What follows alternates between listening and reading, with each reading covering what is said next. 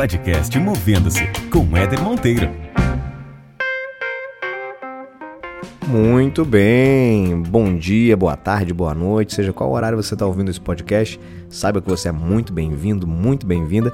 E se esse é o seu primeiro episódio por aqui, tem uma boa notícia. Tem muito mais coisa boa para você conhecer nos outros episódios que tem aqui nesse podcast. Se você já é um ouvinte, uma ouvinte frequente, eu também tenho uma boa notícia.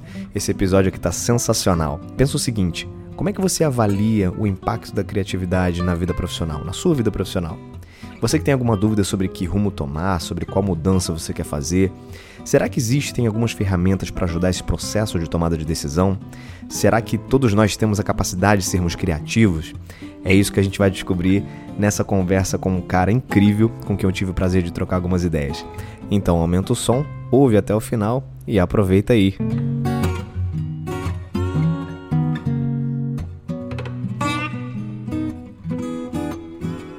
Muito bem, muito bem, senhoras e senhores. Mais um episódio começando, mais uma semana desse programinha no ar. E eu tenho um convidado de peso aqui, Denilson Chicaco. Denilson, muito obrigado. Vai ser um prazer ter você aqui no podcast Movendo-se, contribuindo com toda a tua bagagem, toda a tua experiência. Queria te agradecer muito a participação, viu? Valeu, obrigado vocês. Estamos aqui animados para mostrar que a criatividade é um negócio muito legal. Muito bem. Gente, o Denilson, eu vou pedir para que ele conte um pouco da história dele daqui a pouco, porque eu estou muito curioso realmente para entender um pouco do modelo de pensamento dele, que é muito diferente. Denilson, é o seguinte: o podcast Movendo, se você sabe que ele nasceu com um viés muito forte de contribuir para que as pessoas repensem as suas carreiras, as suas decisões, as suas vidas profissionais como um todo que possa contribuir de alguma forma para a tomada de decisão, inclusive, né? E tem muita gente aí que pensa em mudança, que não está satisfeita com o que faz atualmente, que não está satisfeita com a sua carreira. O mais difícil é dar o primeiro passo, né? Eu costumo ouvir muito as pessoas dizerem o seguinte: olha, eu não quero mais fazer isso, eu estou insatisfeito, isso eu já, eu já decidi na minha cabeça que não serve para mim e tudo mais. Aí você pergunta, tá, mas o que, que você quer? E aí a pessoa, putz, eu não sei, cara, não sei o que, que eu quero ainda. E essa é a maior dificuldade que as pessoas têm, né? Elas sabem o que elas não querem, mas elas têm dificuldade de saberem, tá, o que, que eu quero então? E aí eu te pergunto, Denilson, quero saber se você tem uma fórmula mágica aí para ajudar a gente. Como é que a gente faz para facilitar esse processo de criação e de pensamento naquilo que a gente não sabe ainda, não tem, não tem muita noção ainda do que a gente quer? Legal. É, eu acredito muito no uso de ferramentas. Se eu quiser pregar um prego na parede, eu posso usar minha mão, mas vai doer, não vai ser tão eficiente, né? Se eu quiser usar, é melhor usar o um martelo, que é uma ferramenta para isso. É, sei lá, eu quero fazer uma conta de matemática. Você pode usar uma calculadora ou você pode usar o seu cérebro. A calculadora é mais fácil, você já aprende, é, tem uma ferramenta ali para você usar. Então eu gosto muito de usar ferramentas. Para criatividade também tem ferramentas. Então se você está numa dúvida, o que você não quer, você já, já tem um grande passo, né? Você já sabe que você não quer. Agora você quer saber o que, que você quer não sei, não tenho a mínima ideia. Como que você faz para ampliar o seu horizonte e ter novas respostas? Aí hoje em dia existem ferramentas de criatividade, ferramentas de inovação. Legal. Eu gosto de começar assim, tipo, é, quando eu faço, por exemplo, um workshop, a primeira coisa que eu faço é jogar um dinheiro na galera. Eu mostro um vídeo de pessoas incrivelmente talentosas de circo, de futebol, de cinema tal. E aí depois jogo, antes de falar qualquer coisa, eu jogo dinheiro na galera. E aí eu falo assim: tem três coisas na vida que fazem resultados incríveis. Uma é ter um talento incrível. Só que talento não é uma coisa que você controla. Ninguém acorda amanhã e fala: amanhã eu vou ter o talento que eu quiser. Claro. Sorte, você não controla. Aí eu até brinco com a pessoa que eu joguei o dinheiro e falei: ó, você que já pegou dinheiro aí, é seu esse dinheiro. Alguma vez alguém jogou dinheiro na sua cara e era seu? Aí a pessoa falou: não, pois é. Sorte também a gente não controla. Agora existe uma terceira forma de conseguir resultados incríveis que você controla, que é você pensar de forma diferente, que é você ter novas respostas. E aí, para isso, existem ferramentas de criatividade. E aí a gente começa mostrando esse processo ferramental para você pensar fora da caixa. Muito legal. Denilson, vamos fazer o seguinte, eu quero, eu quero que você faça um exercício com a gente aqui daqui a pouco para ajudar as pessoas a repensarem um pouco esse processo de criação. Beleza. Mas de onde surgiu isso na tua vida, cara? Como é que você conseguiu desenvolver todo esse, esse know-how, toda esse, essa bagagem aí voltada para o mundo de inovação, de criatividade, que é hoje base aí do teu trabalho diário? Pois é, é uma história meio maluca, assim. A gente. É, eu sempre gostei de, de fazer coisas meio diferentes. Tenho uma redação que minha mãe guardou da quarta série. O que, que você quer ser quando crescer? Aí todo mundo quer ser advogado, médico, engenheiro, né? E eu coloquei, eu quero ser inventor. Ó, oh, já tava ali, hein? então eu sempre gostei de fazer coisas meio diferentes. Então, por exemplo, na hora que um, um amigo é, precisava, sei lá, chavecar uma amiga diferente, ele falava, ô, Denis, me ajuda aqui a pensar um chaveco diferente. Na hora de fazer um evento é, para a escola, sempre o pessoal me chamava para fazer eventos diferentes. Então eu sempre gostei meio de pensar. É, é, eu lembro de uma, um evento que a gente fez lá, no primário, no ginásio, que a gente teve que conseguir uma quadra pra, coberta para nossa escola. E aí o pessoal pediu para fazer um evento super diferente, a gente fez um evento que a gente brincou que estava chovendo em todo lugar, tipo chovendo na sala de aula, chovendo na sala da diretoria. e aí a gente mostrou que, legal. que não era legal também chover na quadra, né? Porque a gente conseguiu a quadra coberta. A gente fez um evento para a diretoria fazendo isso. Então eu sempre gostei de pensar um pouco diferente. E aí, quando eu tinha uns 18, 19 anos, é, eu sou eu tinha uma escola, eu, tenho, eu, sou formado em música e computação. E aí, é, um amigo meu sempre pedia ajuda para fazer várias coisas. Ele queria abrir uma escola para dar aula de matemática, de reforço escolar. Matemática, tá. escolinhas de reforço escolar. E ele falou, pediu algumas ajudas para mim e a gente conseguiu fazer e ele conseguiu aluno pra caramba. Aí o cara falou, cara, você já pensou é, em, em, cobrar por isso? As pessoas pagariam por isso, eu acho, para dar ideia. Você deu uma ideia tão legal para mim que fez eu ter muitas ideias. Por que, que você não cobra por isso? Eu falei, boa ideia, pode me pagar. aí, inclusive, ele me pagou 500 reais por esse, é, pela ajuda que eu dei para ele. Foi o meu primeiro cachê que eu recebi. Que legal. Depois eu percebi que isso dava para ser estudado, que realmente o que a gente fazia de forma informal, naturalmente, tinha processos, tinha ferramentas, tinha mecanismos que faziam isso funcionar melhor. E aí eu fui para fora estudar e aqui para dentro também, no Brasil, e descobri que tinham vários formatos, várias metodologias para você conseguir de forma estruturada ter ideias e conseguir alavancar o seu negócio, e conseguir alavancar as oportunidades, enfim, e aí começou assim. Isso, isso faz quanto tempo, Denilson? Ah, isso faz muito tempo, faz mais de 20 anos. mais de 20 anos, é, cara? Começou esse processo faz mais de 20 anos, faz uns 20 anos, vai, vamos pôr. E hoje qual é a base do teu, do teu negócio? Você tem hoje a fábrica de criatividade, né, em São Paulo? É, a fábrica é um, é um projeto é, bem legal, assim, a gente tem uma, é, a nossa sede fica em São Paulo, no bairro Capão Redondo, não sei se já ouviu falar no Capão Redondo. Sim. quando você pensa no Capão, geralmente as pessoas pensam um bairro vinculado a assalto, né, morte, violência, violência né? E, e, e, é isso, mas também não é só isso. a gente tem toda uma história de por que, que a gente construiu lá no Capão a nossa sede. A gente tem hoje unidade de atendimento na Califórnia, é, pertinho do Vale. Nós temos unidade em Montreal, no Canadá, em Medellín, na Colômbia. Tem unidade aqui em Itaim, também em São Paulo, mas a nossa sede fica no Capão. E aí tem toda uma história de por que, que a gente fez no Capão, tem toda uma história pessoal minha também lá no Capão.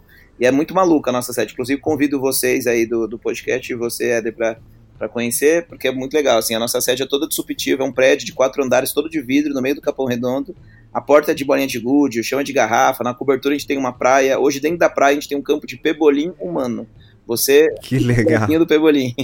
A gente tem passagens secretas, a parte todos os banheiros, a parte que eu mais gosto são os banheiros todas as paredes do banheiro você tem lousa e tem giz espalhado. Então, onde você mais é criativo que é no banheiro, você pode usar à vontade. Então... Muito bom, cara. A gente tinha que ter marcado essa gravação na, já na sede, né? Pô, demorou. Vamos fazer, uma, vamos fazer uma próxima lá, então. Mas olha só, aqui o podcast Movendo é um podcast que também é movido a histórias. Eu queria, ser, fiquei curioso. Você falou que um pouco da tua história é, é, fez com que vocês escolhessem esse, esse local para a sede. Conta um pouco dessa história pra gente, Denilson. Então, é, eu, eu, tinha uma. Eu sou formado em computação originalmente e depois música. No fundo, eu fiz música primeiro e depois computação, mas daí eu parei e depois voltei a fazer os dois. E sou formado nos dois e a gente, eu tinha uma escola de música e uma empresa de tecnologia, uma empresa que montava computadores na época. E nesse meio tempo, eu morei sempre no Capão. O Capão era um bairro que sempre foi considerado um bairro é, de violência, mas antes era um bairro, era um bairro exatamente muito heterodoxo. Tem desde classe A a, tem fazendas, tem mansões, até favelas. E a minha família sempre morou no Capão Redondo, minha mãe era professora universitária, meu pai era vendedor de carro, e a gente tinha uma estrutura até bem razoável assim, de vida, classe média, média alta. Uhum. E a gente conseguiu é, juntar várias coisas, e eu tinha um projeto social que fazia dentro da favela. A gente tinha um projeto que era dentro da favela, lá no Capão Redondo, que acontecia simultaneamente eu tinha a minha escola de música, que era uma escola de música normal, e uma empresa de tecnologia que fazia processos de câmera via internet e montava computador.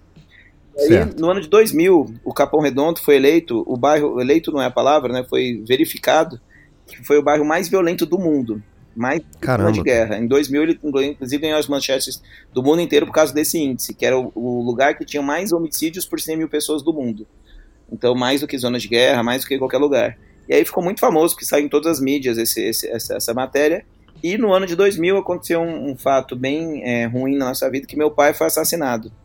É, não no Capão Redondo, mas num assalto de carro, num farol. É, ele parou, o ladrão atirou e, e aí foi, assim, veio a óbito e aí foi muito triste, assim, a gente tinha uma estrutura bem baseada patriarcal mesmo, e daí a gente resolveu vender casa, carro, apartamento, tudo, para morar fora do Brasil. A gente tinha uma, tem uma tia que mora fora do Brasil, que tem uma empresa lá que a gente ia ajudar a tocar. Uhum. E aí todo mundo que fazia parte do projeto social que a gente tinha na favela, que fazia parte da escola, que fazia parte da empresa, meio que se mobilizou e falou assim, cara, seu pai não tem como voltar, mas será que se a gente conseguisse fazer algo que pudesse reverter esse tipo de problema ou diminuir pelo menos isso, será que a gente poderia fazer algo relevante?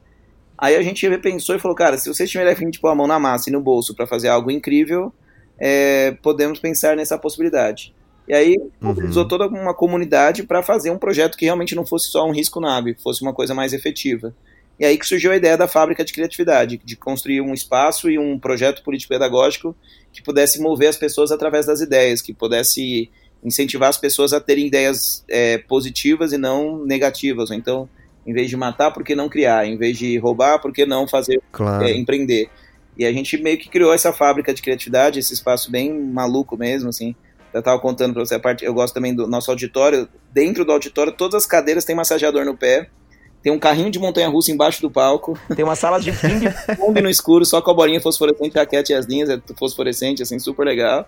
Então é um espaço que as pessoas vão para se divertir e ao mesmo tempo criar, empreender, e aí em vez de pensar em coisa ruim, pensar em coisa boa. Cara, sensacional, sensacional. E hoje, quais são os principais é, entregáveis aí da fábrica? Como vocês trabalham com que tipo de, de produto? Como é que vocês contribuem? Vocês têm é, produtos que são produtos B2B, que são para empresas, imagino, né? Sim. Vocês têm um, um trabalho forte aí de contribuir com as empresas e vocês têm um viés também social. É, o nosso principal negócio é B2B, né? A gente faz, as empresas contratam a gente para ajudar elas a criarem coisas novas. Então, por exemplo, a Natura quer criar uma nova linha de produtos, eles chamam a gente a gente ajuda a criar desde o nome do produto, a embalagem, por que, que esse produto vai ser mais legal que os anteriores. A gente fez, por exemplo, o primeiro supermercado sustentável da América do Sul, é do Grupão de Açúcar, não sei se você conhece, mas é um supermercado super Sim. bacana, feito de madeira de florestamento, ventilação cruzada para não precisar gastar ar-condicionado, produtos orgânicos, sacolas retornáveis, que ninguém falava sobre isso há 7, 8 anos atrás. A gente faz projeto de inovação desde em produtos, assim, tipo, a gente fez um projeto, por exemplo, para a Ródia, os caras desenvolveram uma molécula que você põe numa roupa, ela emite um raio infravermelho e trata a sua pele.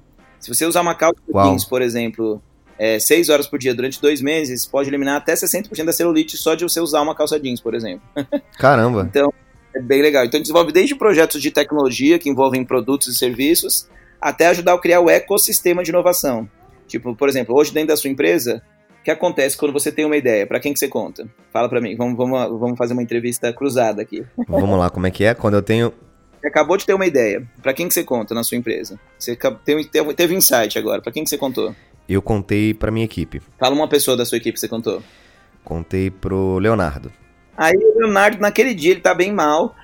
Ele tá com 50 mil tarefas, ele tá com meio de mau humor tem chance da sua ideia entrar para um ouvido e ficar lá e não, não sair, ou não acontecer nada com a sua ideia? Tem uma chance razoável de acontecer, sim ou não? Tem uma chance, provável. Por quê? Porque provavelmente é, não foi criado um processo meio que formal para ter uma ideia. Como que alguém escuta uma ideia?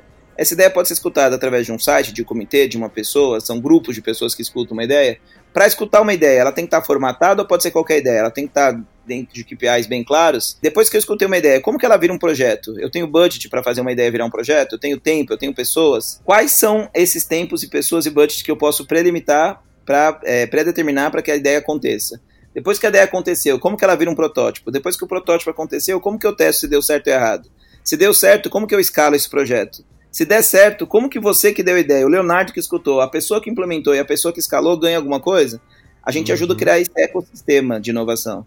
Então a gente hoje conduz esse ecossistema de inovação em empresas como Unilever, Rede Globo, Mercado Livre, Danone, é, Itaú. A gente faz o programa de inovação dessas empresas. A gente ajuda no programa todo ou em partes dele para criar programas de inovação para que as pessoas tenham processos para inovar, não depender só da sorte ou de um dia de bom humor do Éder e do Leonardo, que os dois se juntaram e falaram, vamos revolucionar aqui a nossa empresa. Sensacional. Cria esses sistemas meio que é, metodológicos mesmo, com estruturas bem claras para fazer. Então hoje o nosso principal meio, o nosso ganha-pão, é fazer essa consultoria, esses projetos de inovação.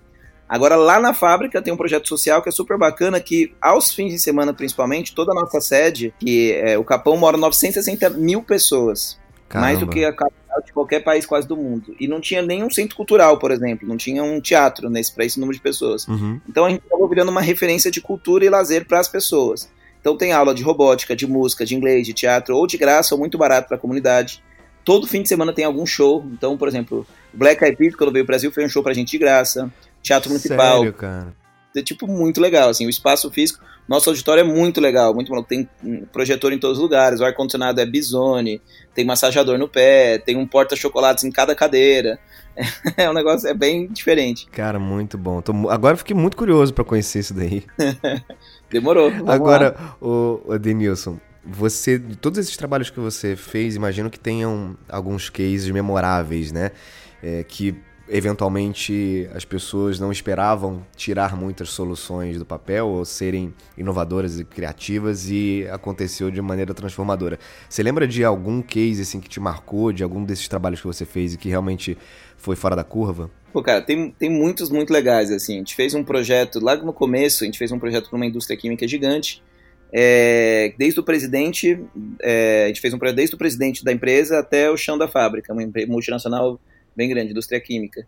E aí, o, no final do nosso programa, uma estagiária deu uma ideia que fez essa empresa ganhar um milhão e meio de reais com a ideia Uau. dessa estagiária. É, foi muito legal porque lá na época eles tinham um projeto de incentivar com até 10% uma ideia que fosse original. Essa estagiária ganhou 150 mil reais. foi efetivada, que é mais importante. Se bem que eu brinco que 150 mil eu acho que é mais importante. e aí é, é, muito legal porque assim são histórias de, de, inovação tangível que a gente costuma falar. Não é ter ideia para abraçar árvore, ter ideias que não, não virem negócio. É, ideia, a criatividade só é legal quando é tangibilizada, quando você tem mensuração. Então a gente acabou de fazer um projeto agora, eu posso contar um exemplo mais recente. A gente claro. fez um projeto chamado EDP, não sei se você conhece, uma empresa de energia, que os Sim. caras fazem desde geração, distribuição e comercialização de energia, uma empresa gigante, assim, 19 bits de faturamento. E aí, é, eles acabaram de fazer com a gente 21 design sprints. Design sprint é uma metodologia meio que do Google que ajuda a redesenhar processos e negócios. Então demora uma semana, é uma semana é, é intensa, assim, com, desde com o gestor até com o cara do, da TI, com as pessoas da operação, para redesenhar negócios. E não sei se você sabe, em 2023, você vai poder escolher a operadora de energia da sua casa. Igual você escolhe hoje a operadora de celular, você vai poder escolher quem vai fornecer energia para sua casa. Então, já, é, cara, 2023. 23, já vai cada vez, a partir do próximo ano já vai é, escalar para negócios pequenos que hoje, por exemplo, indústrias podem escolher quem vai fornecer. Então você tem um custo da energia, igual tem o custo do dólar, tem o custo da energia. E aí você vai ter empresas que vão oferecer, várias empresas que vão oferecer isso.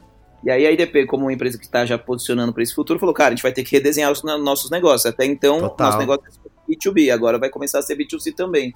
E aí foi super legal que a gente fez um, um, esses designs sprints e só de savings que a gente fez nesse projeto inicial, no cálculo, é, no, no, prognóstico mais pessimista, a gente tinha conseguido gerar 40 milhões de savings num projeto. Sensacional, cara. legal porque você consegue tangibilizar mesmo claro. processos de atividade. E aí tem várias histórias de produto, de serviços que a gente criou diferentes, desde projetos desse valor assim até, por exemplo, teve um projeto super bacana que a gente fez no Itaú, de um cara que pensou, o lixo era muito longe de onde as pessoas jogavam. E aí uma pessoa, depois de fazer um projeto de inovação, o cara calculou quanto tempo cada pessoa demorava para levantar e jogar o lixo lá longe, que era uma área grande. Uhum. Falou, cara, quanto que é a hora homem de cada pessoa aqui? Ele calculou Aí ele colocou no papel quanto que as pessoas gastavam por dia jogando papel no lixo, quantas pessoas faziam isso e quanto tempo era gasto no final de um dia, no final da semana, no final do mês, no final do ano.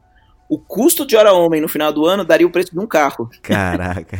aí o que ele fez? Ele comprou lixos para deixar perto de cada mesa.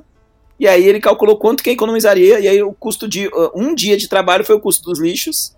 E aí, ou de uma semana, não lembro exatamente se foi uma semana ou um Sim. dia. E aí economizou, tipo, um carro no final do ano colocando lixo perto das pessoas. Isso é ideia, isso é inovação. Inovação não é só inventar roda, não é só fazer um produto de 40 milhões. Inovação é pequenas coisas que você percebe no seu dia para ganhar tempo, dinheiro, satisfação. Claro, né? claro.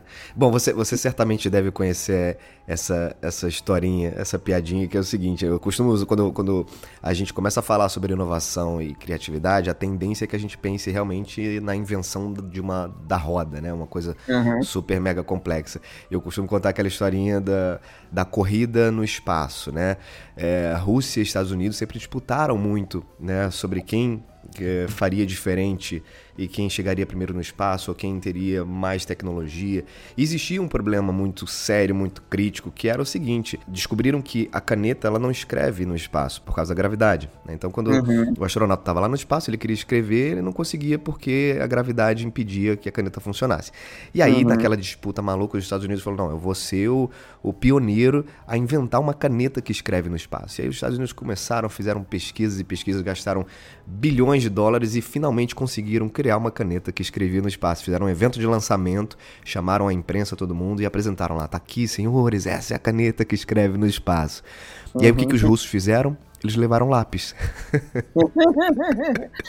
e é isso, né, cara? Assim, você não precisa ser mega disruptivo para efetivamente trazer uma solução que faça diferença, né?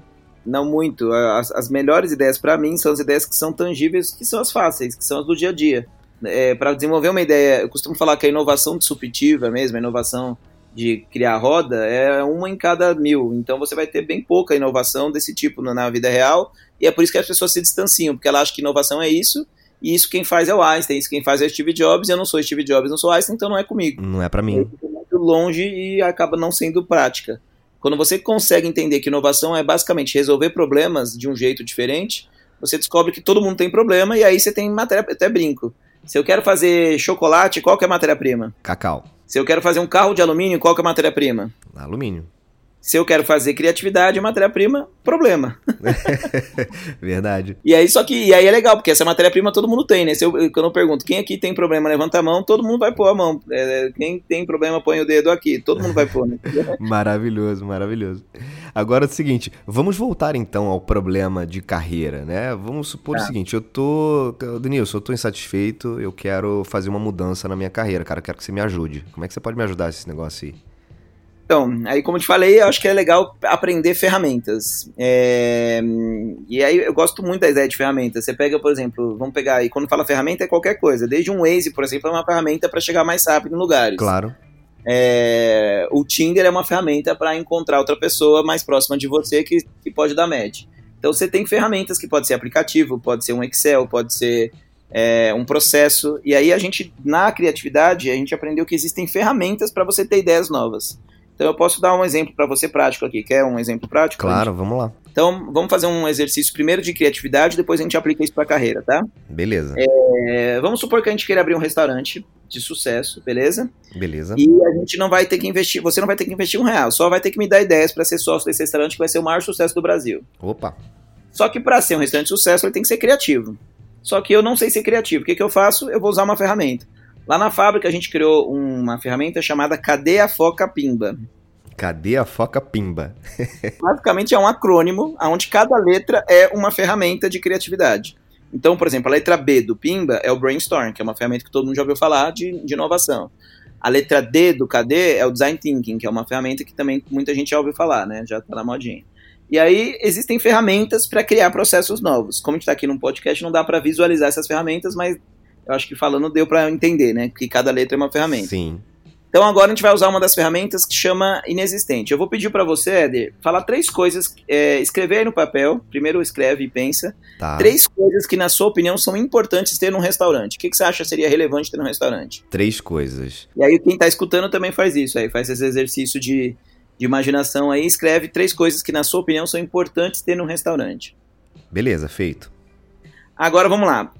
A ferramenta inexistente fala que você pega uma coisa importante do seu problema e tira como se ele não existisse. Então agora pega o item 3 da sua lista e tira, como se não existisse mais isso no mundo. E aí agora a gente vai tentar abrir um restaurante sem isso. O que, que você tirou? Fala para mim o item 3 da sua lista. Ferrou, cara. Eu tirei comida. É. Lascou. Então vamos lá. A gente vai abrir um restaurante criativo que vai ser um sucesso, mas não vai ter comida. O que, que a gente faria num restaurante para ser sucesso, não ter comida e ser um sucesso? Pensa aí, vamos, eu quero que você me ajude a pensar. Vamos pensar uma ideia criativa para a gente abrir um restaurante que não vai ter comida, mas vai ser sucesso. Caramba, cara. Não sei, acho que poderia ser algum viés de, de experiência sensorial, uh, alguma coisa nessa linha. Pronto, olha só que ideia boa que você acabou de falar. Imagina o primeiro restaurante que alimenta os seus sentidos, menos a fome. Então, tipo assim, ele vai ser um restaurante de aromas que você vai ter desenvolver o seu olfato, restaurante de sons, vai ter músicas, vai restaurante de sol, de repente vai ter um sol, é um solário para você tomar, ou seja, todos os sentidos menos a fome. E aí você vai alimentar meio que sua alma e o restaurante vai chamar quatro sentidos. Aqui só falta um sentido de comer, que aí você depois vai para outro lugar. Pessoal, só, só, um parênteses aqui. Isso não está combinado, tá bom? Isso aqui isso está saindo exatamente agora nessa conversa. Quatro, adorei o nome, cara. Restaurante Quatro não, Sentidos. Então, muito legal. Então, poxa, uma ideia diferente. Você falou de trazer comida, eu pensei, imagina que legal um lugar é, que você não tem comida lá, você leva comida e tem um chefe famoso. Eu sempre gostei de comidas gourmets, mas eu não sei cozinhar. E toda vez que eu vou, por exemplo, no restaurante tem cebola. Uma coisa que eu odeio é cebola. Ah. Imagina que legal, eu levo os ingredientes que eu gosto. Então, tipo, sei lá, eu gosto de tomate cereja, eu gosto de polenguinho, eu, gosto... eu levo os ingredientes que eu gosto. E aí eu falo, chefe, se vira. E ele faz um prato gourmet para mim. E aí eu pago o serviço. Excelente. Levando... Ou seja, uma, uma, outra solução aí, né? Um restaurante é, que a gente, a gente, tirou comida do, do, do restaurante, mas pode ser um restaurante em que os próprios clientes levem os seus alimentos. Exatamente, não tem comida no restaurante. O, o cara leva. Aí vamos lá, o que, que você tirou do item 2? Qual foi o item 2 da sua lista? Eu tirei garçom. Então agora vamos lá, eu quero abrir um restaurante criativo, não vai ter garçom. O que, que a gente pode usar para substituir garçom? Vamos pensar em coisas criativas, disruptivas para substituir um garçom. Uh, eu acho que as pessoas podem exercitar o servir. É, as pessoas podem se servir, os clientes se servem. Olha que ideia. Imagina que legal você chega num restaurante e para você ser atendido, você tem que servir uma pessoa. Então, e aí você só depois que você serviu uma pessoa, você tem direito a, a sentar e aí a próxima que o cliente tiver te serve. E aí, você, e aí você fica mais barato, porque você não tem garçom, e aí você aprende essa. Você conhece uma pessoa nova, restaurante de relacionamento, você acaba tendo uma interação maior entre os clientes você tem uma experiência diferente, né? muito legal, muito legal. Imagina um restaurante igual aqueles japoneses que roda, assim, imagina um restaurante que tivesse uma esteira que viesse direto da cozinha e passasse por todas as mesas, tipo num trenzinho, assim, sabe? Imagina um ferro, uma ferrovia de trem que vai passando por todas as mesas e você vai pegando as comidas que você quer. Na própria esteira já tem um negócio para você pagar, tem um negócio para você pôr o seu cartão de crédito em cada lugar para sentar. Não precisa de garçom, você vai escolhendo e vai rodando todas as comidas que você quer como se fosse um menu rotativo, assim, você vai pegando e pagando o que você quiser. Tá aí, sensacional. Minha pergunta é: se a gente fosse abrir um restaurante hoje, naturalmente, a gente pensaria num restaurante que você servisse outras pessoas, que tivesse um trenzinho te servindo, que você levasse a comida, que fosse um restaurante de quatro sentidos, sem ser o sentido do paladar, da, o sentido do, do comer. Essas ideias normalmente a gente teria no nosso cérebro? Certamente não. A gente tende a pensar no que já é padrão, né? Ou seja, a gente acabou de usar uma das ferramentas de criatividade, que é para mim é uma das mais fraquinhas. As outras são mais legais do que essa. Quando você aprende estruturas, metodologias para pensar fora da caixa, você consegue de forma estruturada ter ideias que você não teria normalmente. E isso te leva a ideias novas, que é uma coisa muito prazerosa. Você reparou que ao você perceber a ideia que ficou super legal dos quatro sentidos, você falou: Caracoles, eu sou muito criativo. e isso te dá uma sensação de. de eu até brinco, para mim a criatividade é tipo um superpoder mesmo, que poucas pessoas acessam. Até fazer uma brincadeira com você. Se você pudesse escolher um superpoder, Vamos pensar um superpoder mesmo, super-herói oficial dos quadrinhos da Marvel. Tá. Qual seria um superpoder que você escolheria? Só como curiosidade. Eu escolheria ler pensamentos. Legal. Imagine você que você tem ali numa prateleira o superpoder ler pensamentos. E aí a prateleira tá na sua casa, tá ali em cima da estante da sala. Tá. Você ia pegar esse superpoder e usar ou você não ia usar? Eu ia usar. É, para mim é, é a mesma sensação que eu tenho com o processo criativo é literalmente um superpoder que está acessível para todo mundo, está muito fácil e está disponível e quase ninguém usa porque nunca ou nunca viu ou porque nunca ninguém falou que estava ali ou porque ele viu que estava, mas vou lá, não vou pegar não. Então é, é, a sensação é essa, porque quando você tem uma ferramenta para resolver, o ser humano, o nosso cérebro no geral não gosta de ter problema. De novo, né, usando a analogia da mão, quem quer resolver problema põe o dedo aqui, ninguém vai querer. Mas o nosso cérebro, o ser humano, ele ama desafios.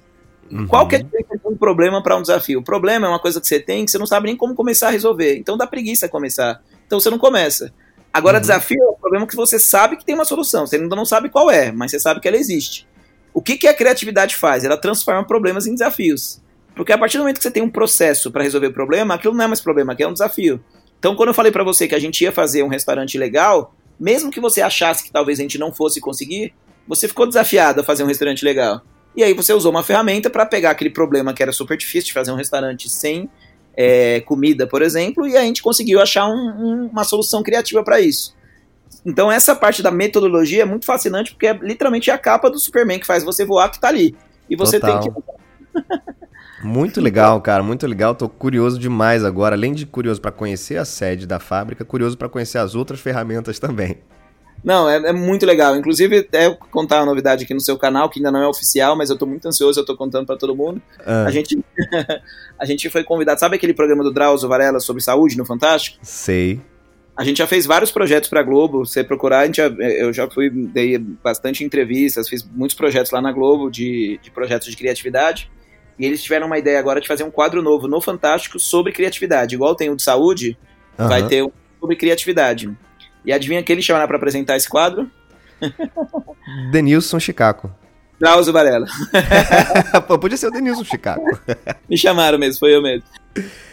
Que maneiro, cara. E aí, o... E é super legal, que é basicamente o quadro é, que vai ter, que a gente gravou um piloto, por enquanto não tá nada certo ainda, mas a gente já gravou um piloto, que é um quadro que vai, a princípio vai ter uma barraquinha em vários pontos no Brasil, a princípio chama barraquinha do problema, e a pessoa que passa pela barraquinha acha que a Globo vai resolver o problema dela. Tá escrito barraquinha do problema da Globo, né? E ela vem e traz um problema. Só que em vez de a Globo e eu resolver o problema dela, a gente ensina uma ferramenta para ela resolver o problema dela ao vivo. E é muito legal, que porque máximo. qualquer problema tem solução criativa. Desde, por exemplo, no piloto lá, Quero vender mais pastel na minha pastelaria. Ah, meu amigo tem bafo, como que eu faço para resolver? Qualquer problema tem solução criativa, desde que você entenda que é com você e que existem ferramentas que te ajudam a pensar diferente.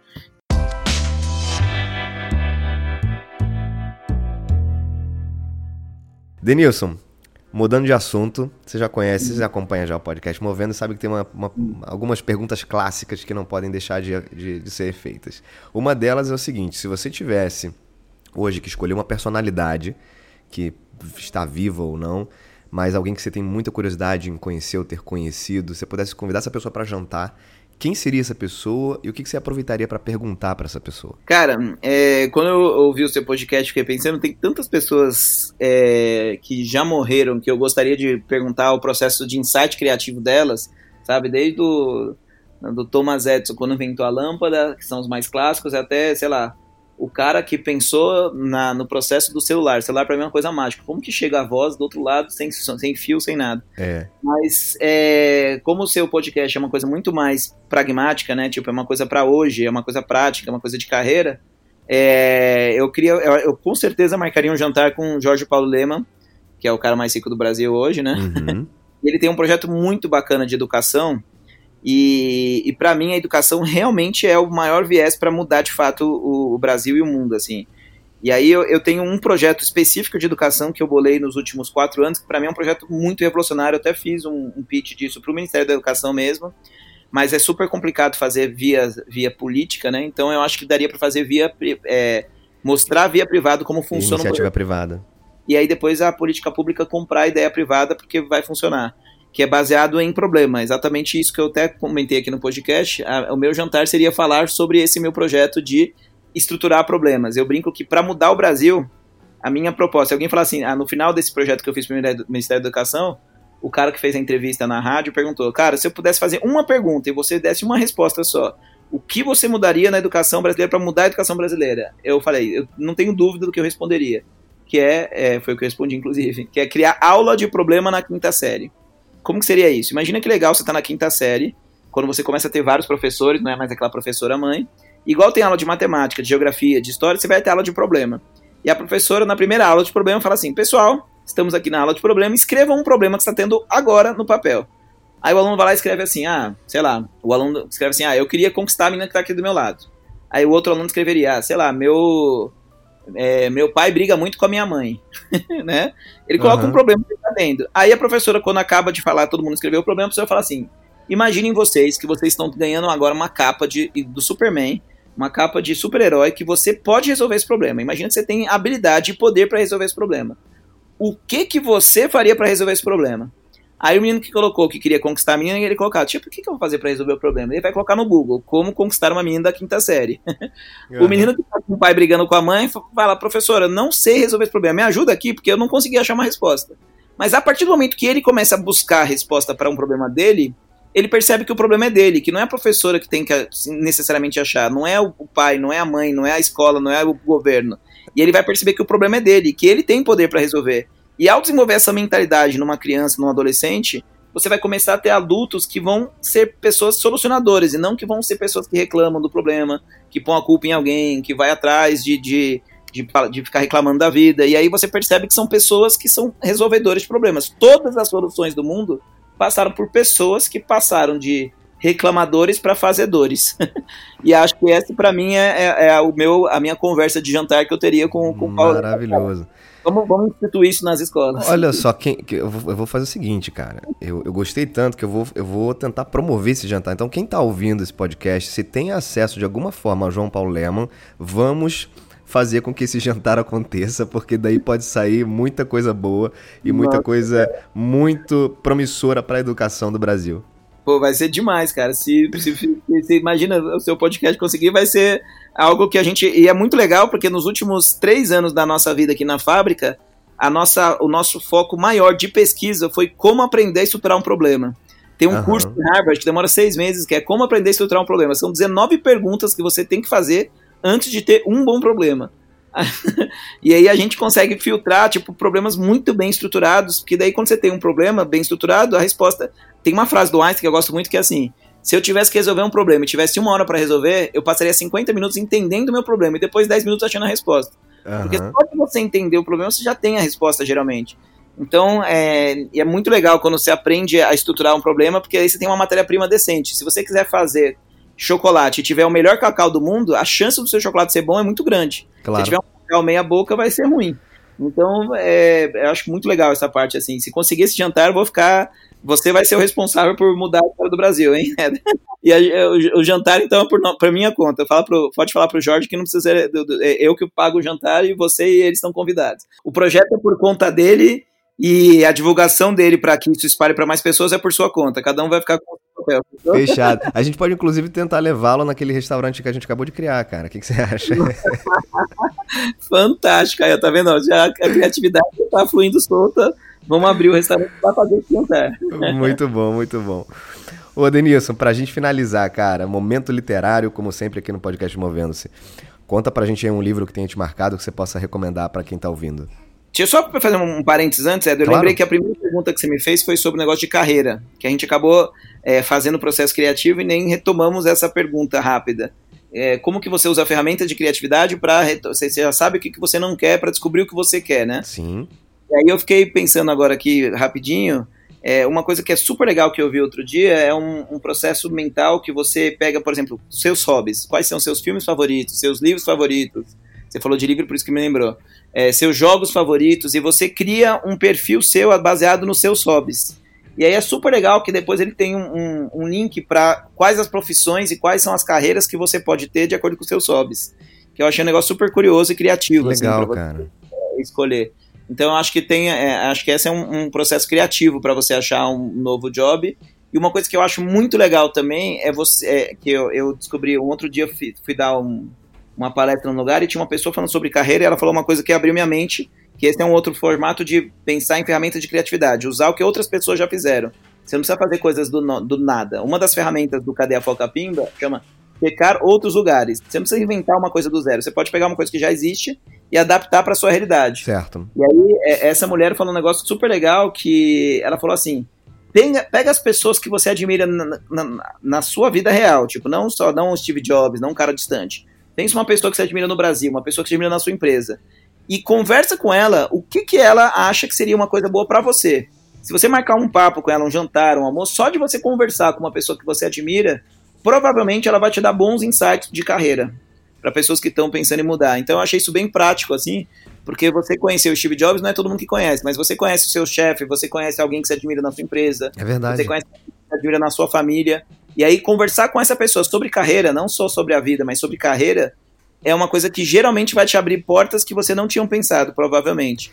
Então acho que são duas dicas criativas aí para repensar a carreira que você tinha me falado. Legal, e pegando um gancho nisso que você está falando, Odinilson, e que adorei, acho que tem, tem tudo a ver, e o fato de você dividir com alguém qualquer tipo de problema, situação, seja inclusive relacionado à sua carreira, eu acho que o exercício de você falar sobre aquilo por si só já é um exercício interessante para você começar a gerar um pensamento diferente, né? Quando a gente começa a falar e compartilhar com outras pessoas alguma situação que a gente está vivendo e que não encontrou a solução, eu acho que o exercício de você falar continuamente sobre isso, mesmo que a pessoa do lado que está te ouvindo não seja aquela pessoa que vai te fornecer uma solução ou te gerar uma, uma nova ideia, esse exercício de falar, ele por si só já te gera uma, uma forma diferente de pensar, né?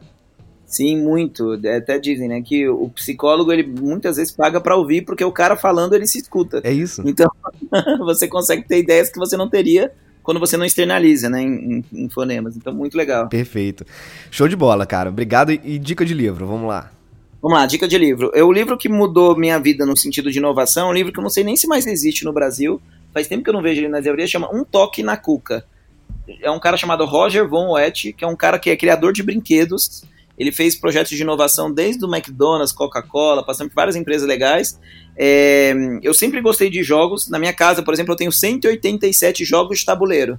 Uau. E esse cara eu conheci porque ele era inventor de jogos. E aí ele, eu, vi, eu vi que ele tinha um, um, livro escrito. E aí eu fui atrás desse livro e é um livro, cara, incrivelmente legal. É um livro que faz você desbloquear o seu processo criativo e é um livro quase infantil, assim, tem figuras, aquele livro bem gostoso de ler, que tem um monte de desenho, a letra é grande, o livro é pequeno, mas é um livro, cara, incrivelmente, é, fazer realmente a sua mente transbordar, de um jeito que você nunca sim, tinha pensado sim. no processo das travas da criatividade. Então é um livro que eu mais recomendo na vida, é esse. Fica a dica então, muito bom. Denilson, Chegamos ao final do nosso bate-papo, Denilson Chicaco. Irmão, muito obrigado. Foi um prazer falar contigo. Acho que eu saí um pouco mais criativo dessa conversa. espero que quem esteja ouvindo a gente também saia um pouco mais criativo. E valeu, valeu pela participação aqui no podcast Movendo-se. Pô, muito legal. Você viu que a gente já, a gente já criou um restaurante novo, já, mar, já marcamos um jantar, já colocamos planos para a carreira. Para mim foi realmente muito útil esses 40, 50 minutos aí de papo, foi muito legal também. Obrigado, Éder, estamos à disposição e espero sua visita aqui na fábrica. Com certeza, com certeza vou me programar para ir, que eu fiquei realmente muito curioso para entender um pouquinho melhor como é que funciona a fábrica e conhecer também essas outras metodologias, essas outras ferramentas. Pessoal, obrigado pela audiência como sempre, é um prazer estar aqui com vocês. Aguardem próximos episódios, próximos convidados e até mais. Valeu.